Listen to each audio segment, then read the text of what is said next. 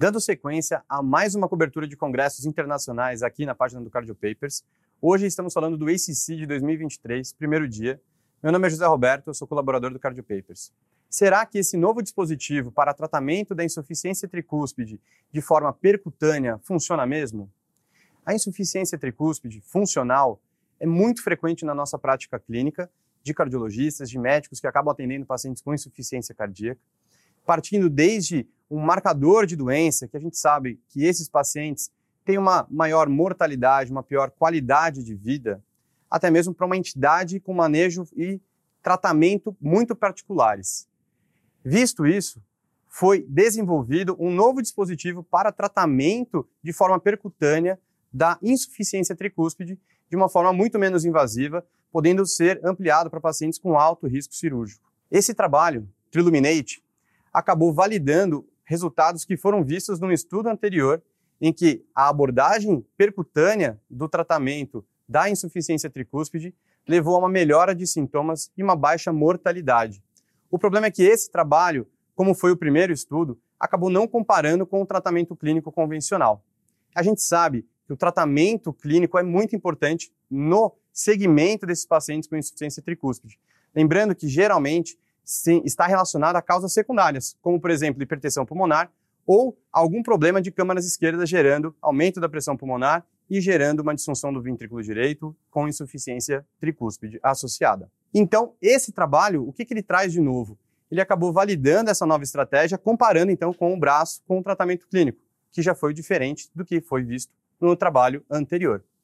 Nessa nova abordagem, então, os pacientes foram selecionados em dois grupos com 175 pacientes em cada grupo, um grupo controle em que ficou com tratamento clínico otimizado e um grupo em que foi colocado o dispositivo TriClip.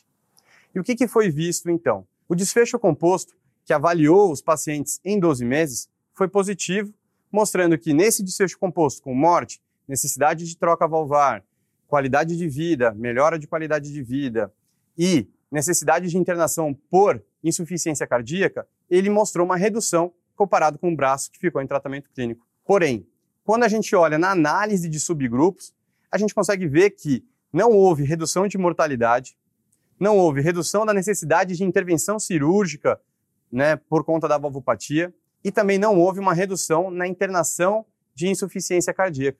O que aconteceu é que esse, esse desfecho composto ele foi positivo, mas às custas de uma melhora de qualidade de vida medido pelo questionário de Kansas. Então quer dizer que não é uma boa opção? Não, é uma boa opção, porque afinal as diretrizes atuais elas dão um grau de recomendação 2A, 2B na abordagem isolada da insuficiência tricúspide, justamente porque não existem estudos já muito robustos que mostrem uma melhora de sobrevida no tratamento dessa valvopatia.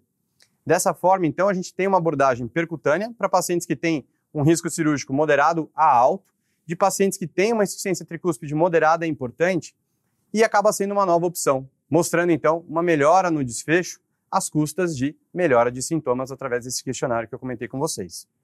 Em relação à segurança e factibilidade desse procedimento, ele é seguro? Ele é eficaz?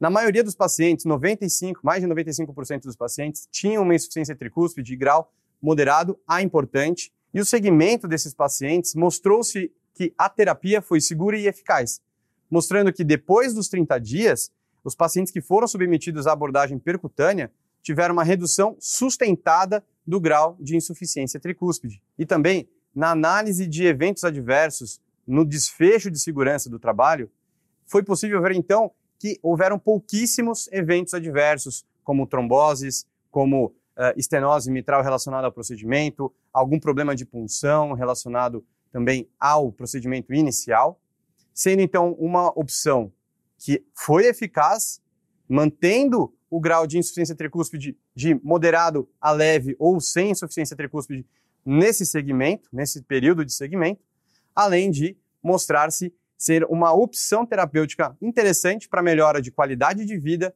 nesses pacientes com policomorbidades, risco cirúrgico moderado a alto e com sintomas importantes da insuficiência tricúspide.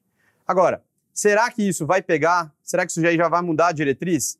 Então a gente vai com calma por hora, porque esse dispositivo ainda não foi liberado aqui no Brasil, mas a gente sabe então que é uma, mais um avanço da cardiologia intervencionista, tratando agora as valvopatias do lado direito do coração, mostrando-se uma opção a mais no tratamento para pacientes que persistem com sintomas refratários relacionados a essa insuficiência tricúspide. Continuem ligados então na cobertura do ACC 2023 aqui na nossa página do Cardiopapers.